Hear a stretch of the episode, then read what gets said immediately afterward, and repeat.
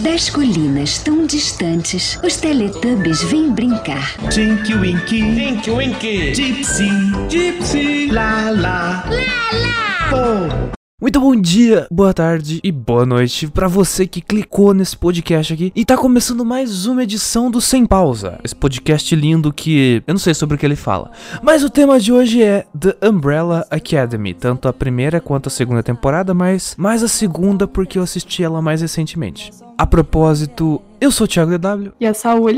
e vamos embarcar nesta jornada incrível, super fantástica no balão mágico. Depois da musiquinha que vai vir agora, porque a gente não tem comercial ainda, então vai a musiquinha.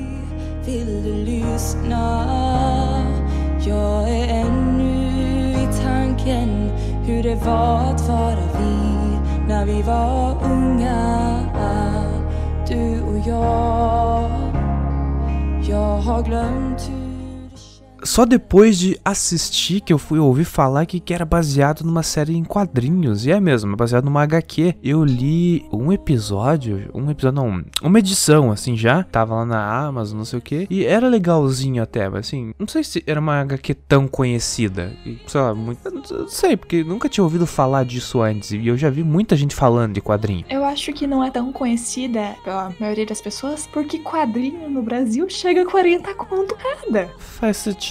E é interessante. Ah, eu não lembro em que podcast eu comentei isso. Mas que a Netflix tá criando um próprio ecossistema, um próprio universo dela de produções, tanto séries quanto filmes de vários gêneros. Então tem um monte de documentário lá. Agora tem o documentário do Castanhari, por exemplo. Série de ação, série histórica, essa romance. Sé- Série Teen tem um monte também. Então, e- e, e, e muitos dos filmes de super-heróis, pelo menos os da Marvel, foram sendo tirados da Netflix. Então eles foram substituindo com as produções deles, como Umbrella Academy, por exemplo. Os super-heróis que eles produziram ali. Como a Amazon tem o, o The Boys, né? Que The Boys é uma versão muito violenta, é meio que como se como seriam os super-heróis na realidade.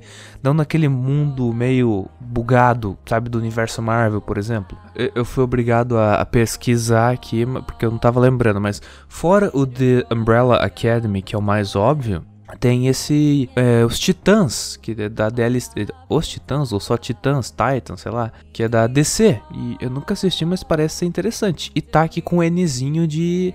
Tipo, não exatamente original da Netflix, mas produzido por eles. É interessante. E também teve Ragnarok, que foi aquela coisa, né? A Netflix tinha várias séries é, da Marvel de super-heróis, não tão super-heróis assim, como a Jessica Jones. eu pensei Jessica Jones, mas eu ia falar Ariana Grande por algum motivo. Why? É, Jessica Jones, é, o Demolidor, teve aquela, os Defensores. Todas elas meio que foram canceladas ou acabaram. Ou sei lá, tipo o, o Iron Fist lá, que é meio merda, por exemplo. Aquela lá foi, foi bom que acabou, que era ruim. Mas sei lá. Mas, é, fora esse, esse disclaimer aqui, voltando pra The Umbrella Academy. Se não me engano, ela começa com a apresentação dos personagens daquela mansão deles ali, a mansão. Como é que é? Hargreaves? É, que o pai deles era alguma coisa Hargreaves, e todos eles têm esse sobrenome daí. Porque, cara, se você clicou nesse podcast sem saber o que é da Umbrella Academy, vou. Vamos dar um tempo, você vai lá, assiste e você volta, beleza? Pra você já partir do ponto que você tem alguma ideia do que a gente tá falando.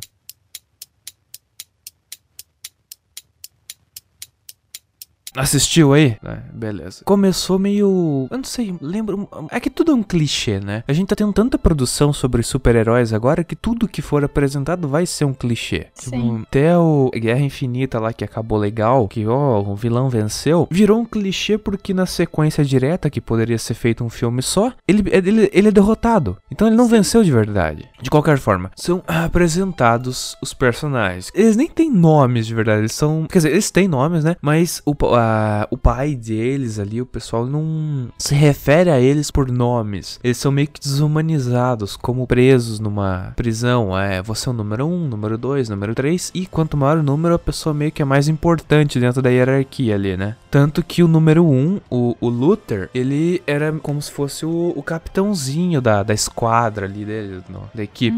Now you listen here, young man. No, you listen to me, asshole. Mas vou fazer um salto no tempo agora e indo pra segunda temporada.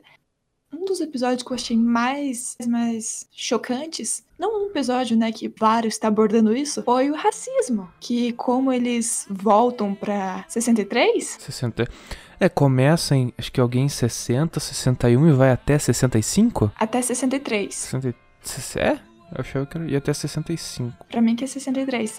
Cada um deles foi num ano diferente e achavam que ele fosse o único sobrevivente, né? É, cada um caiu naquele beco ali, é, sendo teletransport, teleportado ou teletransportado, não sei qual seria o termo, é, do, do momento do apocalipse em 2019. Cada um deles é teleportado para um momento diferente na década de 60, mas no mesmo lugar, cai naquele beco louco lá. Sim, e eu acho que o desenvolvimento da personagem da Alison foi o melhor, porque mostra lá ela casando e quando ela chega ela tendo que fugir dos caras lazarento e chegando no salão de cabeleireiro da, de mulher negra porque não era aceita na, na lanchonete, que era só para brancos. É, fizeram um bom desenvolvimento nesse tema, que era uma coisa muito da, daquela época, né? Quer dizer, tem muito hoje em dia, mas não é a mesma coisa que era naquela época, não tem assim claramente estabelecimentos que só permitem uma cor de pele entrar. Na, época, na época era, era muito, muito na cara, muito estampado isso. E eles retrataram isso. Como eles retrataram também com o Klaus o, o movimento hippie, que é muito da época. Uhum, mas voltando lá pra, pra Alison, se for ver naquela época, negro tinha banheiro e bebedor diferente. Era, era tipo uma, tinha uma divisão ali, né? Pra, é, pra banheiro, pra lugar no ônibus, estabelecimentos passado essa parte, teve o movimento com o movimento meio hippie com o Klaus lá. O que, que você achou dessa parte? Que, foi meio, eu achei meio forçado, porque tipo, tudo que ele fazia, o pessoal, sabe, meio, quer dizer, porque é uma crítica também. Eu acho que eu acho legal que eles juntaram isso, se for pensar também. Porque você pega o movimento da época, você faz aquela referência, você caracteriza uh, aquele tempo dentro da série e faz, ficar, faz ficar, entre aspas, mais real a, a ideia de que eles estão há 60 anos atrás, mas faz uma crítica ao pessoal que acredita em qualquer merda. Que nem o pessoal que vai lá, por exemplo, ah, deixa eu comprar esse chapéu para não deixar uh, o Satanás chegar perto de mim. Aqueles um, cristais de ansiedade, lá, que o pessoal fala, tipo, ah, apesar do o personagem do, do Klaus, ele é um conflito. Parece que ele, ele é a definição do, conf, do conflito. Então, tem, ele não sabe o que ele quer, ele não sabe quem ele é. E daí, o tempo todo que ele tá fazendo, não importa se o que ele tá fazendo ele acha certo ou ele acha errado, o irmão dele tá ali, oh, você tá, isso aqui tá errado, isso aqui, ah, não sei, eu não posso aceitar isso aqui. E daí, independentemente do irmão dele tá certo ou não também. Mas ele tá sempre lá em cima e parece que isso tá pesando. O Klaus fica ainda mais no fundo do poço por, pelo irmão fantasma dele, tá ali o tempo inteiro dando pitaco. Porque ele se sente culpado que o irmão dele não tenha ido pro céu, né? O que é esclarecido depois. Mas é engraçado que ele fez o Klaus passar anos na merda, então? Uhum. Se era só ele ter falado isso. É. E vê como. Ah, as personagens de série é tudo vagabundo. Como é que eu vou dizer isso aqui? Tudo. Pessoas não muito legais. Now you listen here, young man. No, you listen to me, asshole. Voltando a personagem dedo podre, que é a Vânia. É, a, a Vânia é outra que. É, ela tá na, meio que na mesa do Klaus, ela tá perdida, ela não sabe bem que ela tá fazendo. E ah, dessa, dessa vez, literalmente, ela perdeu a memória, né? Mas assim, ela é muito confusa, ela é muito, sabe, tentando se encontrar, tentando ver quem ela é e tem meio que uma carência que ela tá sempre gostando de alguém complicado lá. Tipo, pr primeiro foi aquele cara meio psicopata lá na primeira temporada. Agora foi uma mulher casada com um louco lá, biruta. Nossa, mas a Netflix gosta de criar uns personagens que dá vontade de você matar? Ele não é exatamente o vilão, mas ele é um. Como é que dá para definir ele? Que ele não é o vilão, ele pode ser um dos vilões da trama, alguém que atrapalha ali o corrimento. Porque ele não atrapalha a história de pra frente, ele atrapalha uma das possibilidades de seguirem com a história. De qualquer jeito, talvez dê para colocar ele como vilão porque ele é um cuzão. É. É um bom ponto. Mas assim, é, é totalmente essa ideia do, do, personagem, entre aspas, vilão. Ele não. É, quando é essa coisa direta, ele não pode ter outras faces, ele não pode ter outras nuances. Ele é essa pessoa que é ruim, que você tem que odiar. Se ele vê um cachorrinho na rua, ele vai chutar.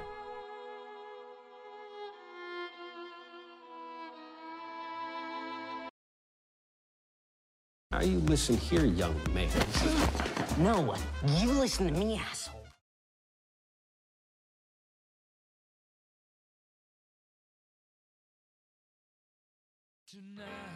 E o 1, que é o, o, o Luther, o cara que tem o DNA mixado, com- misturado com, com de chimpanzé, era? Gorila, não lembro. É.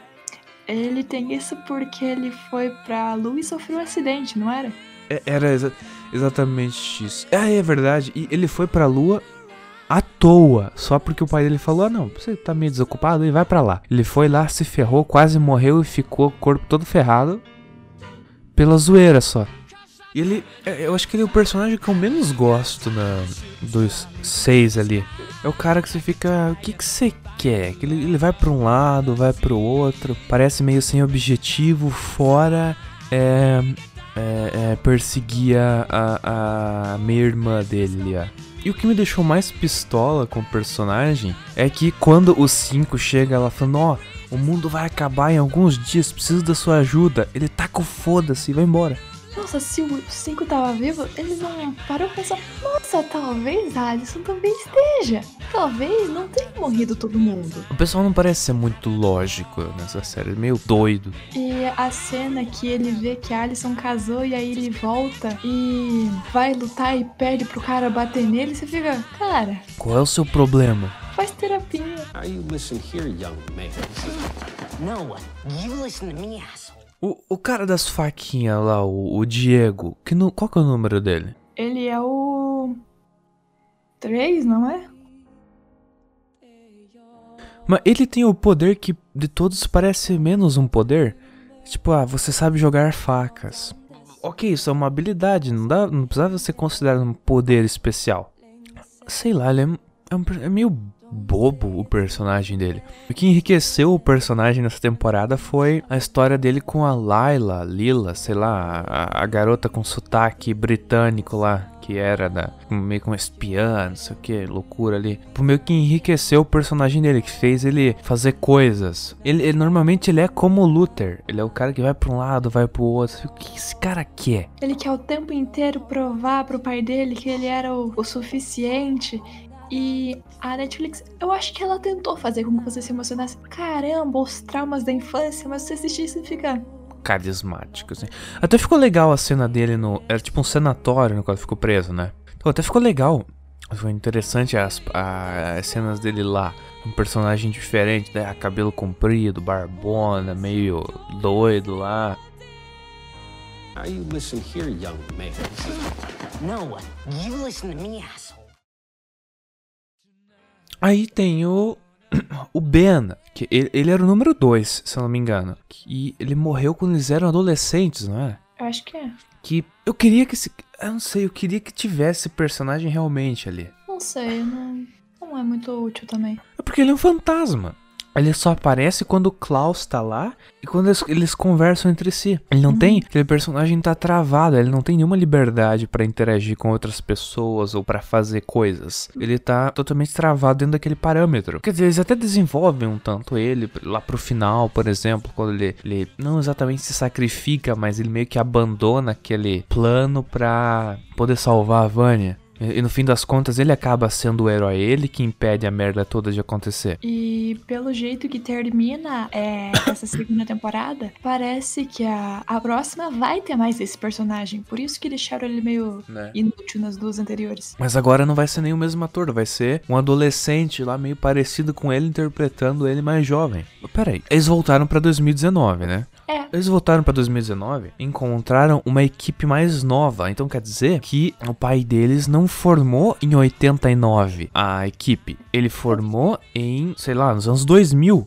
Ele, foi, ele foi bem atrasado nesse projeto pela interferência que eles tiveram no passado. Tipo, eu, eu me pergunto, quer dizer, é que a, é, é- tem- ele é- a série é bastante didática. Não tem muita coisa pra você descobrir. Mesmo quando você, é, por si, é, descobre alguma coisa, entende algo, na sequência sequência, eles vão explicar pro pessoal que não entendeu, porque tem que atingir a compreensão, compreensão da maior quantidade possível de público. Então, eu imagino que eles vão explicar quase que passo a passo o que aconteceu. Tipo, em que ano? O que, que, que, mudou então no futuro, ah, depois de 63 ali? O que, que eles afetaram? É, o que que o, o, o senhor Hargreaves fez? O que que mudou? Em que ano que ele adotou essas crianças? Quem que são essas outras crianças? Quais são os poderes delas? E provavelmente vai ter um conflito entre aquelas crianças e os adultos. Eles vão sair, tipo, da mansão lá. Ah, meu Deus, o que nós fazemos agora? E pedimos apocalipse, mas perdemos nossa casa. Aí, porque isso é engraçado. Porque sempre eles têm que criar um conflito entre os personagens em si. Para não, não pode todo mundo decidir ao mesmo tempo perseguir um objetivo. Eles têm que brigar entre si sobre, ah, mas será que eu desisto? Será que eu coço o nariz? Será que eu devo lutar com o resto dos heróis? Aí eles ficam nessa coisa, então com certeza alguns personagens ali vai falar, ah, não, a gente não tem que fazer nada, não tem que tentar corrigir essa linha do tempo, não tem que tentar voltar para Umbrella Academy. Ah, eu só quero fazer qualquer outra coisa aqui. Como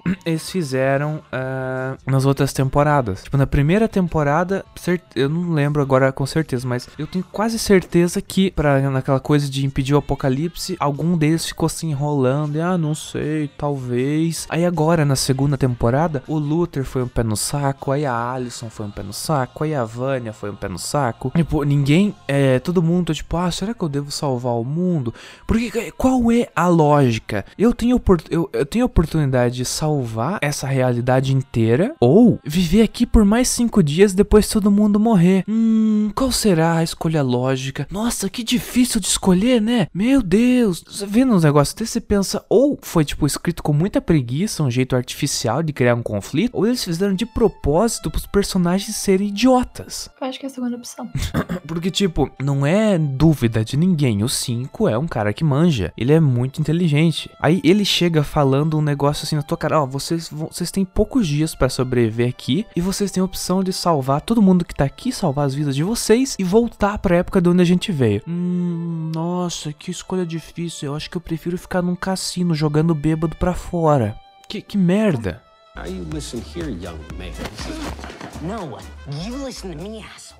Tá, mas dá um desconto, pelo menos a trilha sonora é boa. A trilha sonora, no entanto, na primeira temporada ela já era muito legal, assim, quase que vale a pena assistir só pela trilha sonora. Na segunda, se não é equivalente, ela é ainda melhor, que é muita música legal. E parece que é música legal nas horas certas. Meio que a direção de som soube o que tava fazendo. Então, porque é sempre uma música muito aleatória e que não tem nada a ver com o que tá acontecendo. É tipo esse podcast.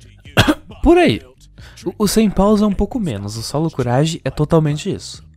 Eles fazem um lance. Ah, o pessoal tá lutando e o que, que a gente coloca para acompanhar isso?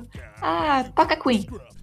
Ah, vamos vão queimar o pé do cara que, que morreu. Eu não sei do que você tá falando. Ah, tá, tá, tá, tá, tá. Dos suecos, suíços, sei lá, dos nórdicos lá. É assim, eles queimam o pé dele no, no ritual meio geek. Ao som de Adele cantado em norueguês, eu acho. Uma língua é. nórdica muito louca lá. E a cena que começa com aquele apocalipse e a musiquinha no fundo e carro, explosão e eles aparecendo.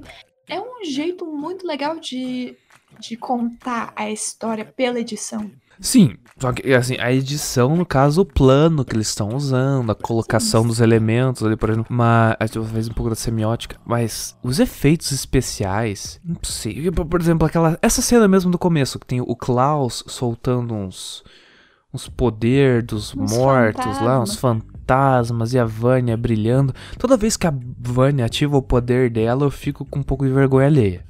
Não, eu não sei, eu acho muito merda o olho dela mudar de cor por nada e tipo, ah, a gente tem que usar um. É que é um jeito clichê. Porque como você mostra que um personagem mudou? Quando ele tá possuído, tipo, um desenho no filme antigo, lá, como que você mostra que o personagem mudou? Pô, ele virou do mal, ele ficou com o olho vermelho. Pô, uau. Aqui, nossa, fica com o olho azul, claro, meio cinza, sei lá. Uou.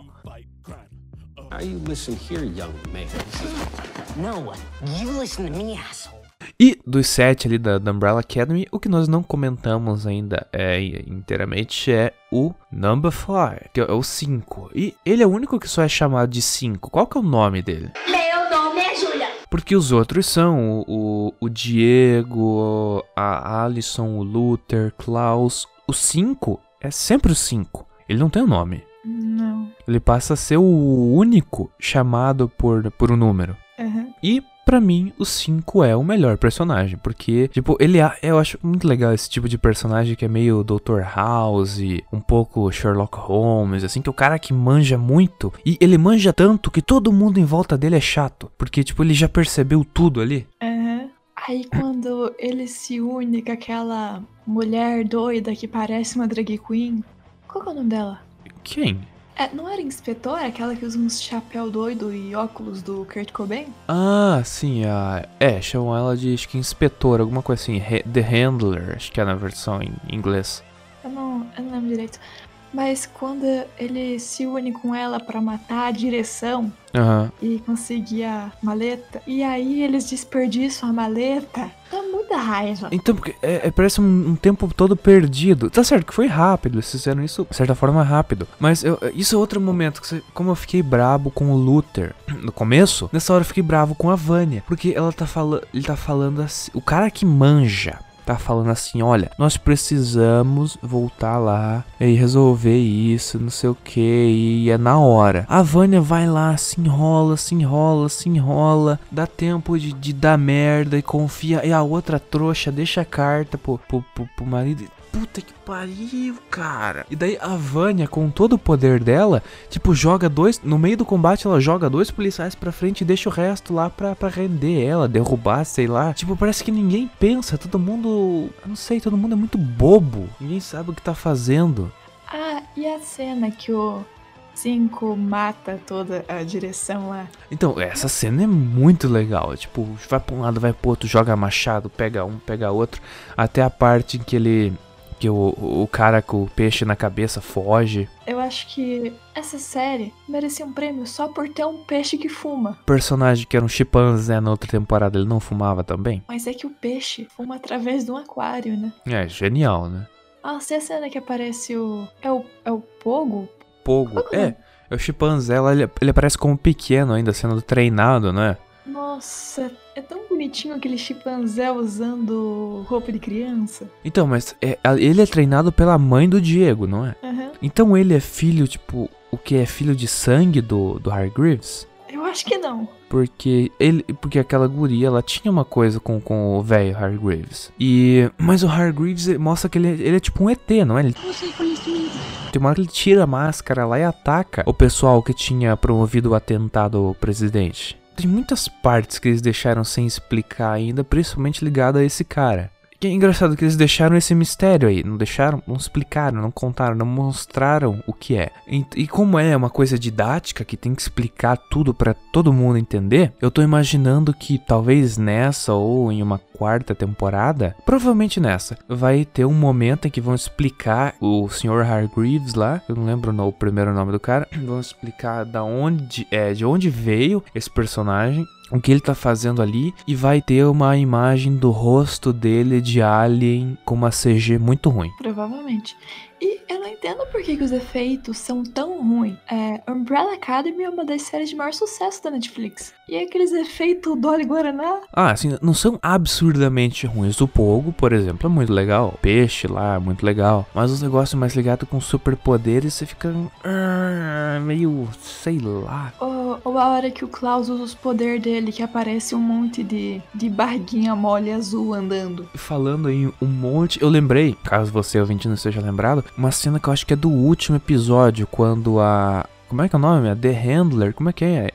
Inspetora. A inspetora, isso a inspetora convoca todo mundo lá pra, pra guerra. Eles aparecem, mas deve ter, sei lá, 500 pessoas lá armadas com fuzis de assalto, todas correndo e atirando pra frente para atacar os membros da Umbrella Academy naquela fazenda. Tá lembrado dessa cena, Uli? Lembro. Então, isso é engraçado que os cinco e o Diego, correndo normalmente, conseguiram desviar de algumas centenas, talvez milhares de balas atiradas na direção deles. Assim, ou eles eram, sei lá, estilo Superman lá, impenetráveis, ou os flashes zigue-zague, ou o pessoal era absurdamente ruim, mas assim, ruim de mira a um nível de quase que querer errar, sabe? Não, porque com aquela quantidade de armas não tinha, e, assim, tanta gente atirando ao mesmo tempo com armas que atiram tantas, tantas balas. E, e o cara se esconde através de um trator. Não é, não é possível que uma bala de tantas atiradas não ia uma atravessar o pneu de um trator ou estourar o pneu lá, por exemplo. E pensando agora, quando eles entram no celeiro lá onde tá o garoto, sabe, é o celeiro onde o 5 volta no tempo daí? Se você reparar, se não me engano, as paredes estão todas furadas de bala.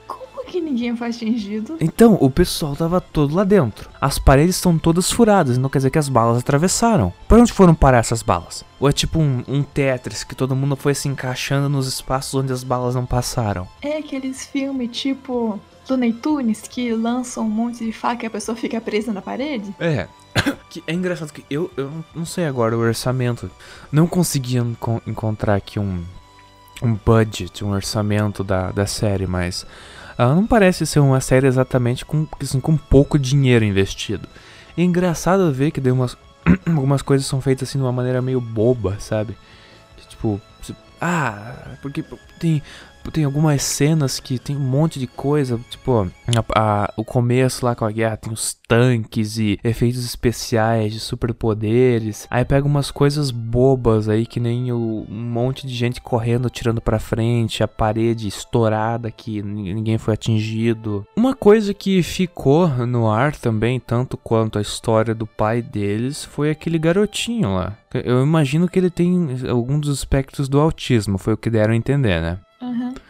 E pelo contato com a Vânia, ele conseguiu superpoderes lá. E em algum momento eles dão a entender que é como se ele tivesse perdido eles, ou ela tivesse reabsorvido. Mas aí numa das cenas finais, ele tá, Ele- eles estão indo embora, né, no carro com a mãe dele, e ele tá fazendo um negocinho, um brinquedinho levitar. Então eu fico pensando que se eles mostraram, é porque tem importância, né? Então eu fico pensando qual será a influência disso, se é que alguma, é, eu acho que vai ter, do, pro- pra como foi alterado o futuro deles. Aquela uma nova Umbrella Academy lá com, com outro nome e com outros membros. Como essa criança super poderosa nos anos 60 pode ter alterado a, a- os fatos lá, o que aconteceu até 2019, quando eles vão. Tá, mostra lá o início da série.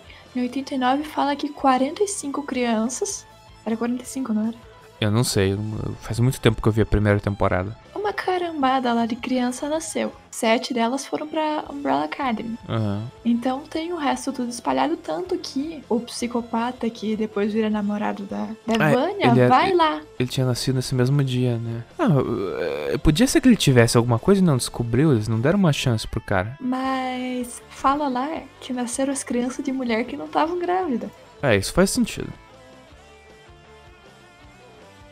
Now you listen here, young man. No, you listen to me, asshole.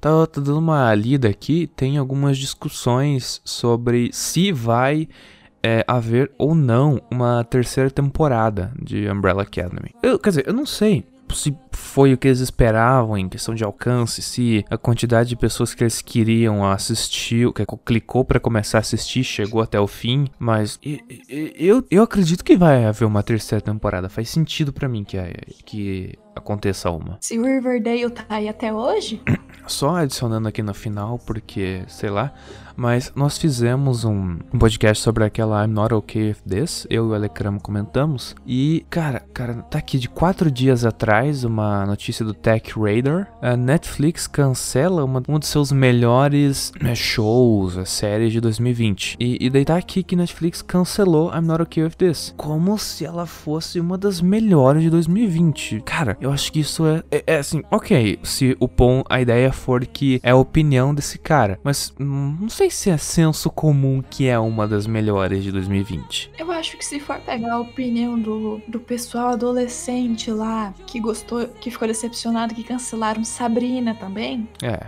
o pessoal que gosta desse estilo de série talvez tenha realmente gostado dessa, dessa, coisa aí. eu não sei, meio. I Am Not Okay With This tem uma cena boa, que é ela correndo toda ensanguentada no meio da rua. Tirando isso, Que foi a cena que vendeu o trailer pra mim, que me fez querer assistir. Aí no fim, aquela cena acontece nos últimos dois ou três minutos do último episódio. Fico assistindo essa merda inteira só pra ver essa cena no final. Quando eu peguei o contexto e tudo, não foi tão legal quanto poderia ter sido. Eles não, cara, podiam ter feito muito melhor com isso do que fizeram. Nossa, mas que decepção. A Netflix cancelou uma série de romance adolescente. E eu acho engraçado o cara falar um dos seus. Mandou uma das suas melhores séries de 2020. Não é necessariamente assim tão. Acho que não vai ser tanta gente concordando isso quanto, sei lá, se o pessoal fala de Dark. Tá certo que eu não gostei da terceira temporada, mas a primeira e a segunda são muito boas. Aí o cara fala assim: ah, uma das grandes produções da Netflix Dark. Até quem não gosta, assim, em algum ponto vai ter que admitir que é bem feita, que é bem pensada pela loucura que é, pelas voltas que faz. Teve um trabalho de roteiro ali absurdo, por exemplo. Mas isso é para um outro dia. Ainda vamos falar de Dark aqui. Now you listen here, young man. No, you listen to me, asshole. E como eu, eu geralmente faço isso, como nós geralmente fazemos isso aqui no final, a gente meio que dá uma nota pra, pra série ou pra, pro filme, o quê? Mas não dá pra. Assim, você que tá ouvindo, você não se baseia muito nessa nota. É meio que. O nosso conceito é meio bugado, assim, vai se basear não somente da qualidade da série, mas também das circunstâncias nas quais a gente assistiu. Digamos que, por exemplo, no dia que você foi no cinema ver um filme e sabe, o cinema tava cheio, gente gritando, criança chorando, jogaram pipoca por cima de você, a pessoa no banco de trás ficava chutando a, a sua cadeira. Então, tipo, esse filme automaticamente vai estar com uma nota mais baixa, independentemente de ser bom.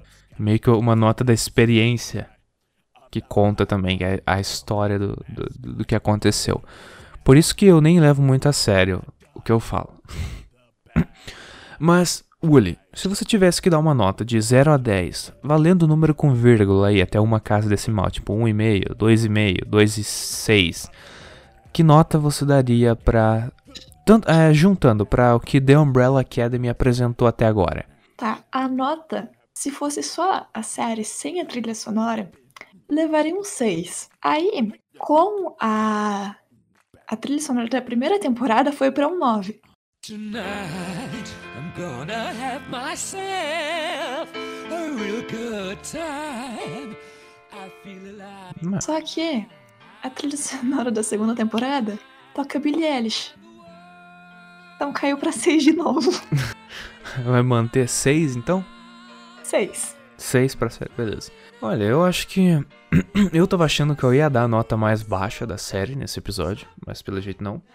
Eu acho que a edição, a trilha sonora, o que eles tentaram fazer, a série merece um 7.